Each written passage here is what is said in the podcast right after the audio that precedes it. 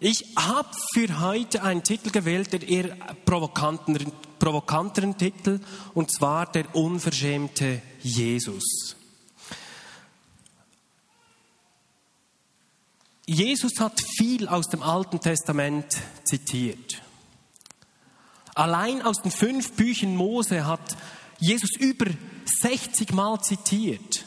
Und es gibt einen Satz, den er zweimal zitiert hat. Es gibt nur einen Satz, den Jesus meines Wissens zweimal in der Bibel zitiert hat. Einen Satz aus dem Alten Testament.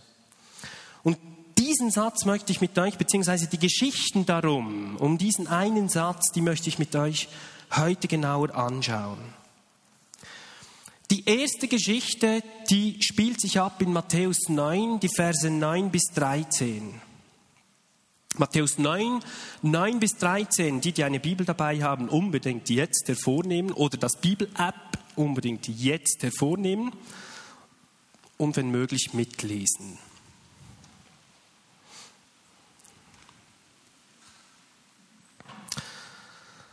Als Jesus durch die Stadt Kapernaum ging, sah er den Zolleinnehmer Matthäus am Zoll sitzen.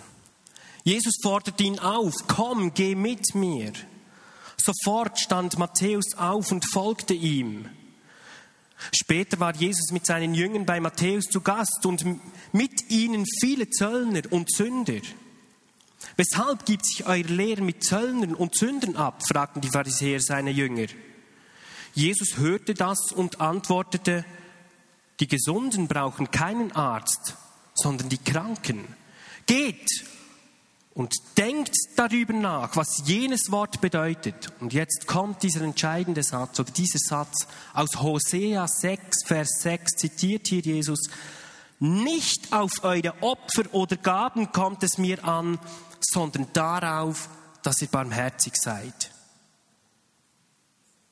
Ich bin gekommen, um Menschen in die Gemeinschaft mit Gott zu rufen, die ohne ihn leben und nicht solche, die sich sowieso an seine Gebote halten.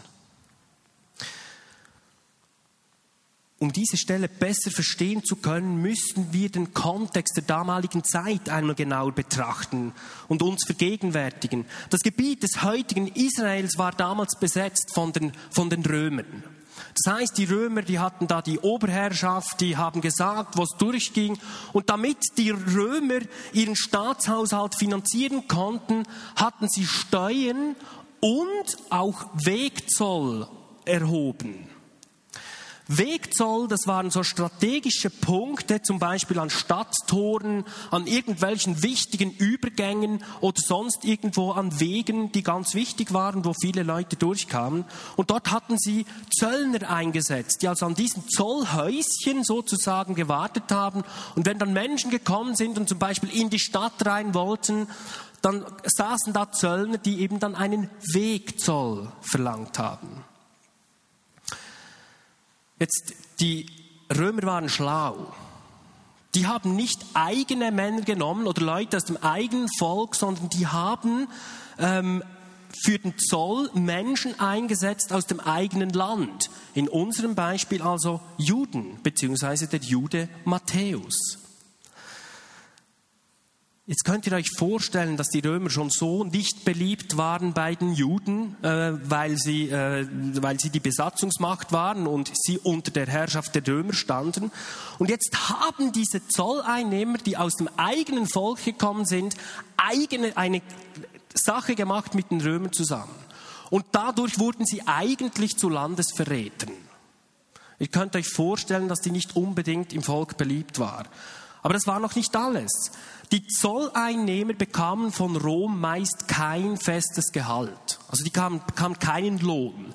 Die haben das ganz anders gelöst. Die haben gesagt, okay, du musst uns eine definierte äh, Abgabe geben, so einen Basispreis sozusagen. Damals waren das äh, so die kleinste römische Münze war das Quadrant und dann war also dort der Zöllner und musste dann für jeden, der da reinkam oder monatlich oder wöchentlich eine bestimmte Abgabe an Rom zahlen.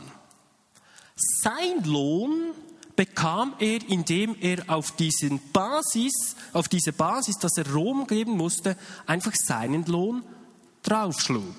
Also machen wir ein Beispiel. Jetzt wollen Sie irgendwo in, ein, ein, ein, in eine Stadt, da ist ein Zöllner, ähm, der muss zwei Schweizer Franken abgeben an Rom, also schlägt er für seinen Lohn noch sechs oder sieben Franken drauf. Äh, klar, wir sagen jetzt, das ist ja Wahnsinn.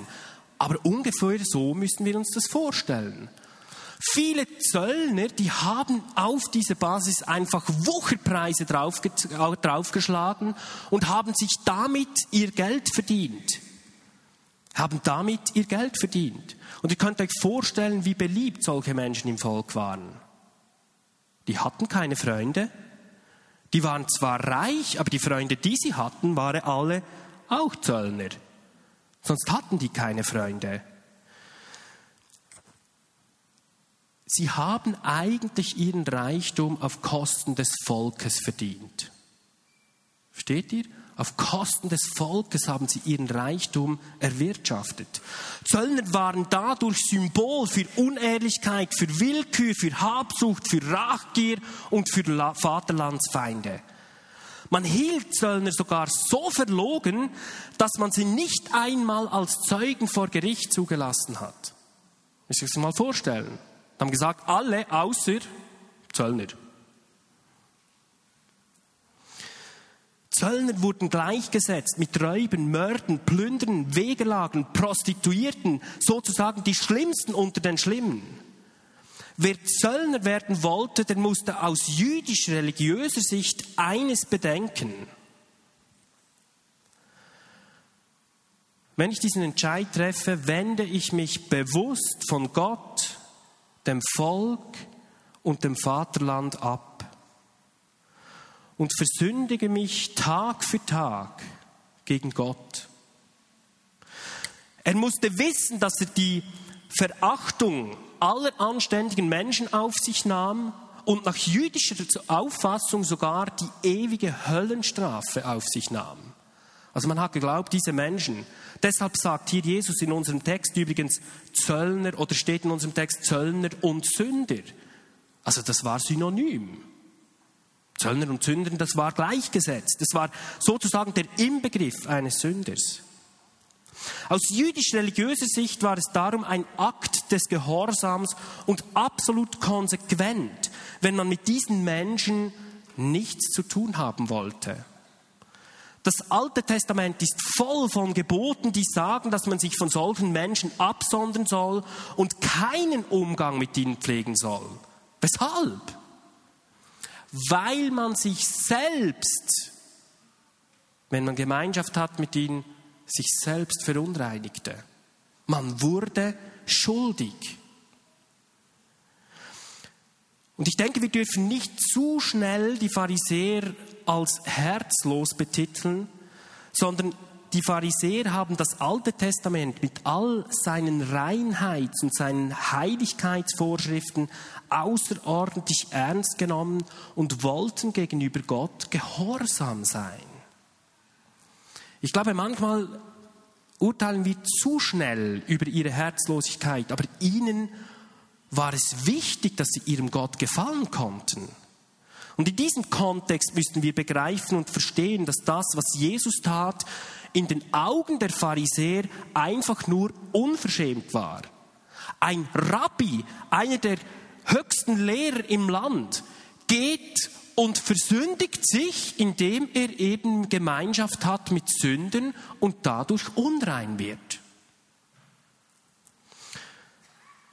Eines müssen wir verstehen, das nehme ich vorweg. Jesus hatte den Zöllnern nicht oder an den Zöllnern nicht ihr Unrecht geliebt, sondern den Menschen, weil er wusste, er als himmlischer Seelenarzt kannte ihre Not und wusste, dass sie ihn besonders nötig hatten. Jesu Gemeinschaft mit diesen Menschen sollte nicht die Rechtfertigung ihres Verhaltens ausdrücken, sondern war ein Ausdruck des tiefen Erbarmens mit der Situation der Menschen, in die sie sich hineingeritten haben. Und vielleicht auch aus einer Not heraus. Und so gibt Jesus den Pharisäern hier in dieser Geschichte den Auftrag, über diese Bedeutung des Satzes aus Hosea 6,6 nachzudenken. Geht und denkt einmal darüber nach, was es heißt, nicht auf eure Opfer oder Gaben kommt es mir an, sondern darauf, dass ihr barmherzig seid. Doch was bedeutet das genau? Wir haben gesehen, Zöllner waren verhasst unter dem Volk. Wir haben auch gesehen, dass eigentlich nach jüdischer Religiosität sich Gemeinschaft mit diesen Menschen bedeutet hat, dass man sich selbst eigentlich versündigte und verunreinigte. Wir müssen noch einen Schritt weitergehen. Was bedeutet denn Opfer und Gaben? Und darüber müssen wir uns Gedanken machen. Opfer waren im Alten Testament ein Symbol für sittliche Reinheit. Für sittliche Reinheit. Wenn sich also jemand durch Schuld oder Sünde verunreinigt hat, so konnte man durch ein Opfer oder Waschungsritual, konnte man sich dieser Person, persönlichen Verunreinigung wieder entledigen. Man konnte sich verunreinigen, zum Beispiel indem man äh, ein Grab berührt hat oder indem man im gleichen Haus lebte, wo jemand gestorben ist oder indem man einen Toten berührt hat. Gut, das sind jetzt äh, heftige Beispiele. Man konnte sich aber auch verunreinigen, zum Beispiel ähm, die, die Monatsblutung einer Frau da war sie für eine bestimmte Zeit unrein. Und wenn man sie in dieser Zeit, wo sie die Monatsblutung hatte, berührte, wurde man selbst unrein. Und das hat bedeutet, man musste ein Opfer bringen. Und dann hat man dann eine Taube geschlachtet oder ein Schaf oder irgendein Stier oder sonst irgendwas, damit man die Schuld, wo man sich verunreinigt hat, wieder frei geworden ist.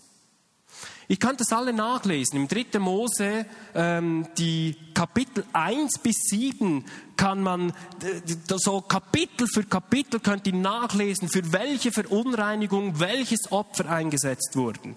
Da gab Speisopfer, Hebopfer, Dankopfer, Rauchopfer, Sündopfer, Schuldopfer und, und, und. Diese Art von Opfertheologie befremdet uns heute. Im alten Vorderen Orient und, in der, und auch in der griechisch-römischen ähm, Antike waren Opfer jedoch absolut selbstverständlicher Teil ihrer antiken Religiosität. Alle diese Opfer verfolgten einen Zweck. Sie waren Instrument der persönlichen Reinigung und Heiligung, weil man dadurch Vergebung der Sünden erlangte. Diesen Satz müssen wir mitnehmen. Opfer waren Instrument der persönlichen, hm, individuellen, persönlichen Reinigung und Heiligung, weil man dadurch Vergebung der Sünden erlangte. Es ging um Heiligkeit, es ging um persönliche Frömmigkeit. Und genau in diesem Kontext und diesem Fokus haben die Pharisäer zur Zeit Jesu gelebt und eben auch gehandelt. Ihr erstes Ziel und ihre höchste Absicht war es, oder ihres Glaubens, war das Erreichen von persönlicher Heiligkeit und Reinheit. Und genau in diese Welt hinein kommt Jesus und zeigt einen anderen Weg, dass der tiefere Sinn dieser Opfergaben in eine völlig falsche Richtung gegangen sind. Nicht auf eure Opfer oder Gaben kommt es mir an, sondern darauf, dass ihr barmherzig seid. Jesus wählt plötzlich nicht den Weg der Absonderung und versucht, seine eigene Frömmigkeit in Sicherheit zu bringen, sondern begegnet den Menschen in ihrer Not. Ein Pharisäer dachte eben anders. Er wusste, dass er durch die Gemeinschaft mit einem Sünder selbst verunreinigt würde und setzte alles daran, seine eigene Frömmigkeit eben in Sicherheit zu bringen. Deshalb war es undenkbar, sich mit Zöllner und Sünden abzugeben. Man könnte sagen, Opfer auf Kosten der Barmherzigkeit. Opfer auf Kosten der Barmherzigkeit. Doch das Handeln Jesu legt einen völlig anderen Maßstab und das war neu. Opfer oder Gaben dürfen nie auf Kosten der Barmherzigkeit gehen. Und das war übrigens auch bereits im Alten Testament so. Gott hat nicht plötzlich seine Meinung geändert und vorher gesagt, so, okay, wir müssen jetzt opfern und opfern und Barmherzigkeit ist egal. Ähm, und dann im Neuen Testament, oh, jetzt habe ich einen Fehler gemacht, komm, schicken wir Jesus ähm, und dann äh, bügeln wir das Ganze mal ein bisschen aus. Das war ja nicht so. Jesus zitiert ja hier aus dem Alten Testament. Also wir müssen uns fragen, was steckt da noch dahinter? Das Problem war, dass die Priester bei der Auslegung der Opfergabevorschriften aus dem Alten Testament andere Maßstäbe gesetzt haben. Persönliche Frömmigkeit vor Barmherzigkeit. Das war aber nie die Absicht Gottes und Jesus versucht dieses Ungleichgewicht wieder ins Lot zu bringen. Jesus bricht aus diesem System aus und stellt Barmherzigkeit vor die persönliche Frömmigkeit. Jetzt könnt ihr natürlich mir sagen, hey, an einem Satz aus dem Neuen Testament, das war das erste Puzzleteil. Nehmt das jetzt mit, ist wichtig. Lasst uns die zweite Geschichte anschauen. Die zweite Geschichte, die steht in Matthäus 12, also nur drei Kapitel weiter. Matthäus 12, die Verse 1 bis 8. Matthäus 12, 1 bis 8 auch eine ganz interessante Situation, die sich da abspielt. Matthäus 12, 1 bis 8. An einem Sabbat, Sabbat war der jüdische Jude, äh, Ruhetag, ging Jesus mit seinen Jüngern durch die Getreidefelder. Die Jünger waren hungrig und rissen Ähren ab, um die Körner zu essen. Als das die Pharisäer sahen, beschwerten sie sich bei Jesus. Sieh dir das an. Es ist doch verboten, am Sabbat Getreide zu ernten. Aber Jesus antwortete ihnen, habt ihr denn nie gelesen, was David und seine Männer getan haben? Als sie hungrig waren, gingen sie in das Haus Gottes und aßen von dem Brot, das Gott geweiht war und das nur die Priester essen durften. Habt ihr nicht außerdem im Gesetz gelesen, dass die Priester auch am Sabbat im Tempel arbeiten und so die Sabbatvorschriften übertreten? Trotzdem sind sie frei von Schuld. Also eine, diese Aussage schon hier, es hat eine ungeheure Sprengkraft, dieser Satz, den hier ähm, Jesus den Pharisäern sagt. Die, die, die, er sagt, die Priester übertreten also die Sabbatvorschriften und werden dabei nicht schuldig. Dann fährt Jesus fort in Vers, Vers 6, ich will euch nur das eine sagen, hier ist einer, der ist mehr als der Tempel. Und jetzt kommt wieder unsere Stelle aus Hosea 6, 6, die Jesus hier zitiert. Zweimal, nur dieser eine Satz meines Wissens, der im Neuen Testament zweimal aus dem Alten Testament zitiert wird bei Jesus. Wenn ihr verstanden hättet, was das bedeutet, nicht auf eure Opfer oder Gaben kommt es mir an, sondern darauf, dass ihr barmherzig seid, dann würdet ihr nicht Unschuldige verurteilen. Denn der Menschensohn hat das Recht zu entscheiden, was am Sabbat erlaubt ist und was nicht. Ist es nicht interessant? Vor einigen Monaten war diese erste Situation, Jesus beauftragt die Pharisäer, geht und denkt darüber nach, was dieser Satz bedeutet. Und sie kommen zurück, oder beziehungsweise es gibt sich diese zweite Situation, ähm, und Jesus merkt, hey, die haben immer noch nicht verstanden. Ich habe sie losgeschickt. Denkt darüber nach, über eure Auslegung des Gesetzes und eure daraus abgeleiteten Praktiken. Denkt über diesen Satz nach. Und er muss feststellen, dass sie immer noch die genau gleiche in die genau gleiche Frömmigkeitsfalle getappt sind. Und Jesus muss ihnen nochmals erklären, habt ihr denn immer noch nicht verstanden? Nicht auf eure Opfer oder Gaben kommt es mir an, sondern darauf, dass ihr barmherzig seid. Aber auch hier wieder der Kontext. In 2. Mose 20, 8 steht explizit, dass man am Sabbat keine Arbeit verrichten soll. Können, können wir alle nachlesen. Im Grunde hatten ja eigentlich die Pharisäer recht. Die haben dieses Gebot ja nicht schnell erfunden und gesagt, hey, deine Jünger übertreten jetzt dieses Gebot, wir haben das aufgestellt und deshalb sind sie verunreinigt, machen sich schuldig. Das stand ja da. Das Problem Jetzt kommen wir zu einem weiteren Puzzleteil. Das Problem bestand bei der Auslegung dieses Gebotes. Ich meine, wenn ich euch frage, was bedeutet das Sabbatgebot Gebot für uns heute? Ja, ist denn ein Spaziergang am Sabbat erlaubt? Ja oder nein?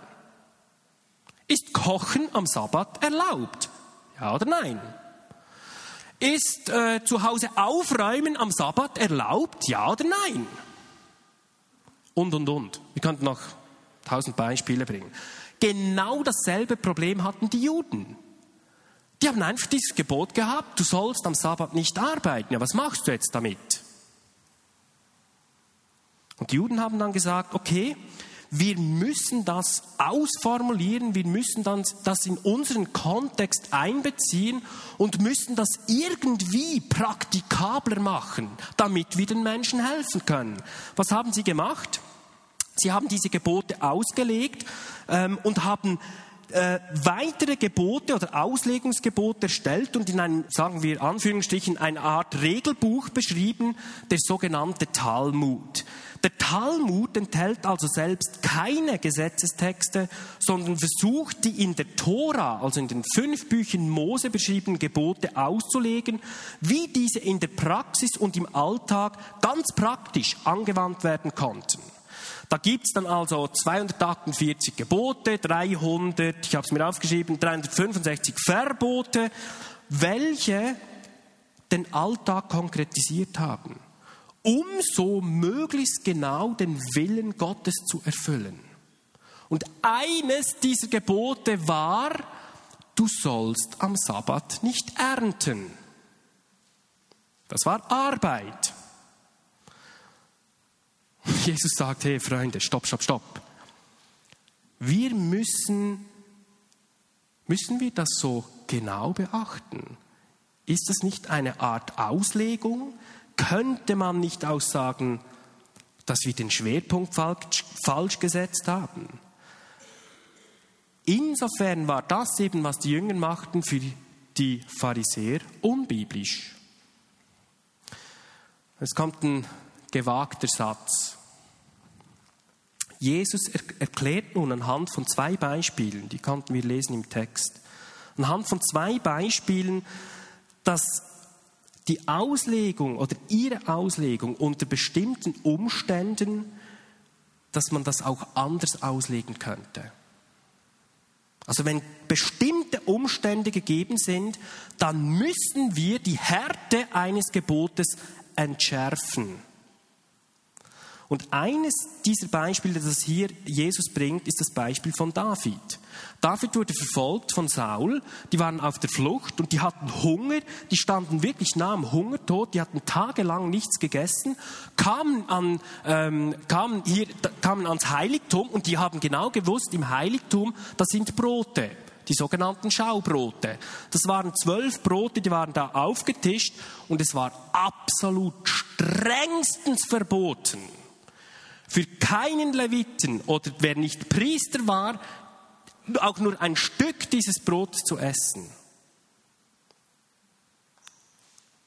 Das bin ja nicht ich, das sagt Jesus. Das war okay. Die standen vor dem Hungertod und haben diese Schaubrote gegessen. Und Jesus sagt, das war okay.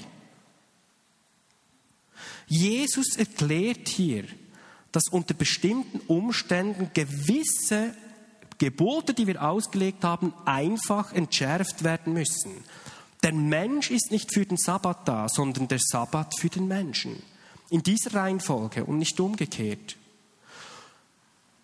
Jesus hat das immer wieder getan. Wenn ihr genau überlegt, nehmen wir mal einige Geschichten aus dem Leben von Jesus.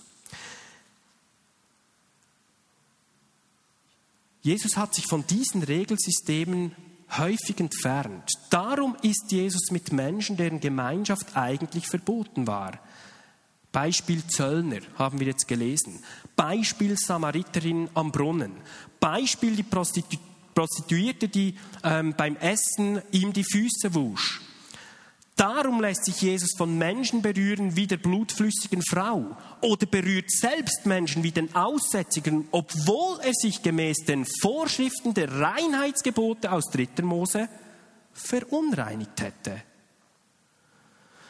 Darum heilt Jesus eine Frau, die 18 Jahre lang unter Qualen gelitten hat, an einem Sabbat, obwohl dies verboten war.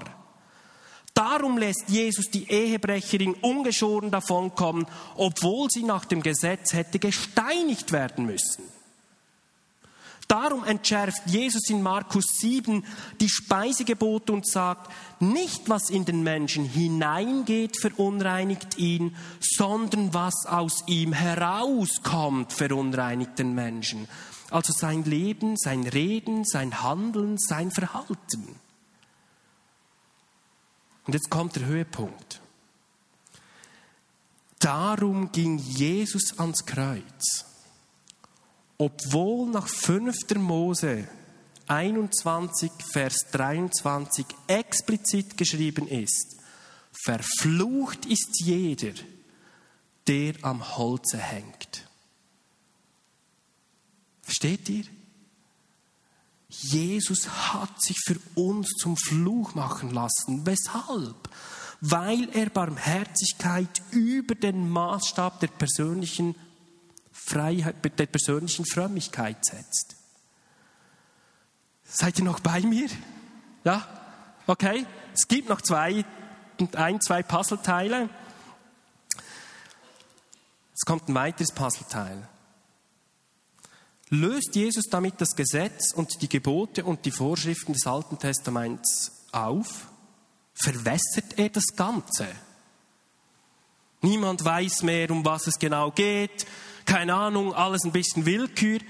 Nein, die, jetzt kommen ein paar interessante Sätze. Die Antwort auf diese Frage, ob Jesus das Gesetz, die Gebote oder die Vorschriften des Alten Testaments aufhebt, sagte ganz zu Beginn ähm, der Bergpredigt sehr deutlich. Und zwar in Matthäus 5, die Verse 17 bis 20. Matthäus 5, die Verse 17 bis 20. Ihr sollt nicht meinen, dass ich gekommen bin, das Gesetz oder die Propheten aufzulösen. Ich bin nicht gekommen aufzulösen, sondern zu erfüllen. Denn das sage ich euch. Auch der kleinste Buchstabe im Gesetz Gottes behält seine Gültigkeit, solange Himmel und Erde bestehen. Wenn jemand auch nur das geringste Gebot Gottes für ungültig erklärt oder andere dazu verleitet, der wird in Gottes neuer Welt nichts bedeuten. Wer aber anderen Gottes Gebote weitersagt und sich selbst danach richtet, der wird in Gottes neuer Welt großes Ansehen haben. Ich warne euch, und das müssen wir jetzt beachten, wenn ihr das Gesetz Gottes nicht besser erfüllt als die Pharisäer und Schriftgelehrten, kommt ihr nicht in Gottes neue Welt.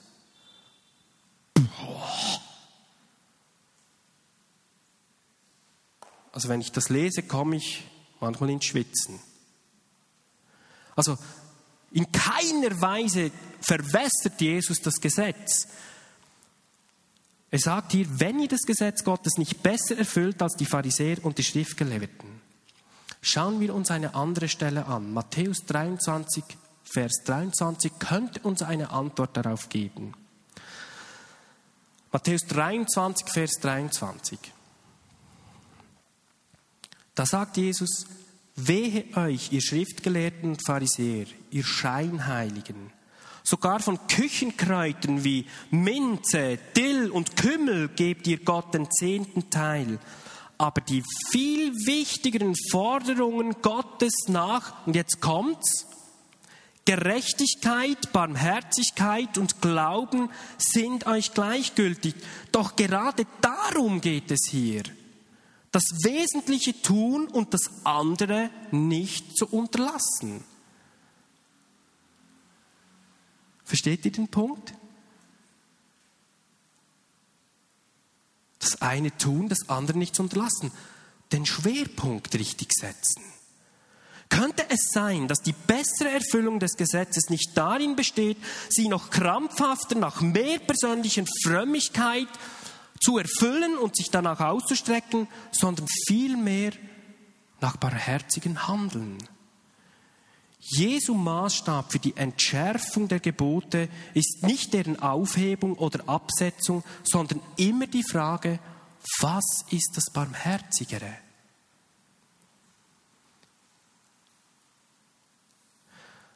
Jetzt wird es richtig interessant, das letzte Puzzleteil. Seid ihr noch bei mir? Ja? Gut. Jesus hat immer zweierlei getan. Auf der einen Seite hat er, wenn gewisse Umstände gegeben waren, Gebote oder die Auslegung von Geboten entschärft. Darüber haben wir jetzt ausführlich nachgedacht. Auf der anderen Seite aber lesen wir auch davon, dass Jesus Gebote verschärft hat. Gewisse Dinge, die vorher erlaubt waren, waren neu verboten. Dort, wo Jesus Gebote verschärft, geht es ihm aber um die genau gleiche Ausgangsfrage. Was dient der Barmherzigkeit? Kommt jemand von euch etwas in den Sinn, wo Jesus Gebote verschärft? Wo verschärft, bitte? Genau. Das Ehegebot in Matthäus 5, glaube ich 27, 28 Vers, ist ein Gebot, das Jesus verschärft. Es heißt dort, genau, Matthäus 5, 27 bis 28, ihr wisst, dass es im Gesetz heißt, du sollst nicht die Ehe brechen. Ich aber sage euch, schon wer eine Frau mit begehrlichen Blicken ansieht, der hat im Herzen mit ihr die Ehe gebrochen. Die Ehe nimmt eben nicht erst dann Schaden, wenn ich mit einem anderen Menschen im Bett war, sondern bereits dann, wenn ich meinen Gedanken, wenn ich in meinen Gedanken eine emotionale Affäre beginne. Jesus verschärft hier das Ehebruchsgebot. Weshalb? Wir haben das einige Mal auch schon gehört, weil in der damaligen Zeit die Frau eine Stellung hatte, die einem Sklaven glich. Er schützt die Frau. Er versucht hier das Gebot zu verschärfen, weil er weiß, dass die Frauen in diesem Moment, in diesem Art von System untergeht, misshandelt wird, an den Rand gedrängt wird. Es gibt noch ein zweites Beispiel und dann gehen wir zum Schluss. Jesus verschärft zum Beispiel das Tötungsgebot. In Matthäus 5, 21 bis 22 heißt es, wie ihr wisst, wurde unseren Vorfahren gesagt, du sollst nicht töten. Wer aber einen Mord begeht, muss vor ein Gericht. Doch ich sage euch, schon wer auf seinen Bruder zornig ist, den erwartet das Gericht. Wer zu seinem Bruder sagt, du Idiot, der wird vom obersten Gericht verurteilt werden, und wer ihn verflucht, dem ist das Feuer der Hölle sicher.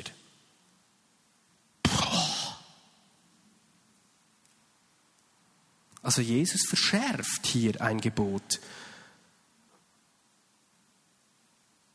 Also bereits wenn wir unsere Mitmenschen beleidigen, heruntermachen, herabspielen, ihn Idiot nennen, sagt Jesus, hey, der hat bereits getötet in seinem Herzen. Versteht ihr? Er verschärft hier ein Gebot. Zum Schluss Jesu Ethik dreht sich nicht in, der, in, in erster Linie um die Frage von strengeren oder weniger strengen Regeln, sondern vielmehr um die Anwendung eines neuen Maßstabes der bisherigen jüdischen Auslegung. Es ging Jesus um die Frage, welches Verhalten macht dich zu einem barmherzigeren Menschen? Jesus scheint es also wichtiger gewesen zu sein, dass seine Nachfolger zu barmherzigeren Menschen werden, als dass sie noch religiöser und noch frömmer werden. Und so können wir zusammenfassend sagen, dass es primär nicht um die Frage geht, wie nimmt deine persönliche Frömmigkeit am wenigsten Schaden, sondern um die Frage, wie nimmt dein Nächster am wenigsten Schaden. Nachvollziehbar?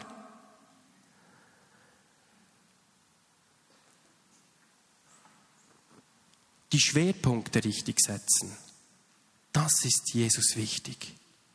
Und so kann er all das, was ich jetzt gesagt habe, zusammenfassen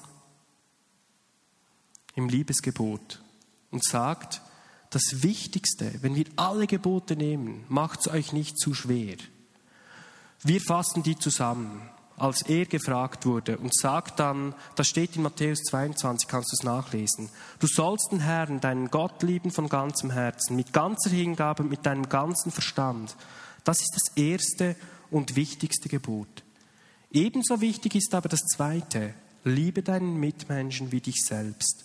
Alle anderen Gebote und alle Forderungen der Propheten sind in diesen Geboten enthalten. Die Schwierigkeit für uns heute ist, dass wir uns überlegen müssen oder unsere Herausforderung als Gemeinschaft, welche Dinge oder die Dinge im Kontext heute zu verstehen. Gibt es Dinge, wo wir Vorgehensweisen vielleicht entschärfen müssen oder gewisse Vorgehensweise sogar verschärfen müssen? Einfach mit der Grundfrage, dient es der Barmherzigkeit. Also ich gebe euch ein Beispiel. Ähm, sollen wir uns Gedanken machen, ob ich jetzt im Laden Fairtrade-Kaffee kaufe oder eben nicht? Oder soll ich mir Gedanken machen, ob unsere Kleider oder sonstige Produkte aus fairer Herstellung stammt oder nicht? Ich denke schon. Und genau so fordert uns Jesus heute heraus. Jeden einzelnen von uns, aber auch uns als Gemeinschaft, dass wir überlegen und uns ähm, Gedanken darüber machen, wo kommen Menschen oder wo entsteht durch unser Handeln anderen Menschen ein Nachteil, nur weil wir blöde, doofe Gebote oder Gesetze gemacht haben oder was auch immer. Dort müssen wir uns Gedanken machen, ob wir gewisse Sachen entschärfen oder verschärfen müssen. Und so möchte ich dich zum Schluss bitten, dass du die liest, die Bibel, auch die schwierigen Stellen, einmal mit diesem Fokus liest. Im Kern geht es nicht um die persönliche Frömmigkeit des Einzelnen, sondern um das Wohl einer Gemeinschaft und letztendlich um das Zurückführen des Menschen und aller Menschen in die Gegenwart Gottes und die Wiederherstellung des Reiches Gottes in einer verlorenen Welt. Das sind die großen Linien, die großen Pläne, die man im Fokus haben muss. Und dann übertrage das, was dich, was dich der Heilige Geist dabei lehrt, ganz praktisch in deinen Alltag und ganz praktisch auf dein Handeln in deinem Alltag. Und so möchte ich euch entlassen mit dem Vers aus Matthäus 9, Vers 13. Geht und denkt darüber nach, was es heißt. Nicht auf eure Opfer oder Gaben kommt es mir an, sondern darauf, dass ihr barmherzig seid. Amen.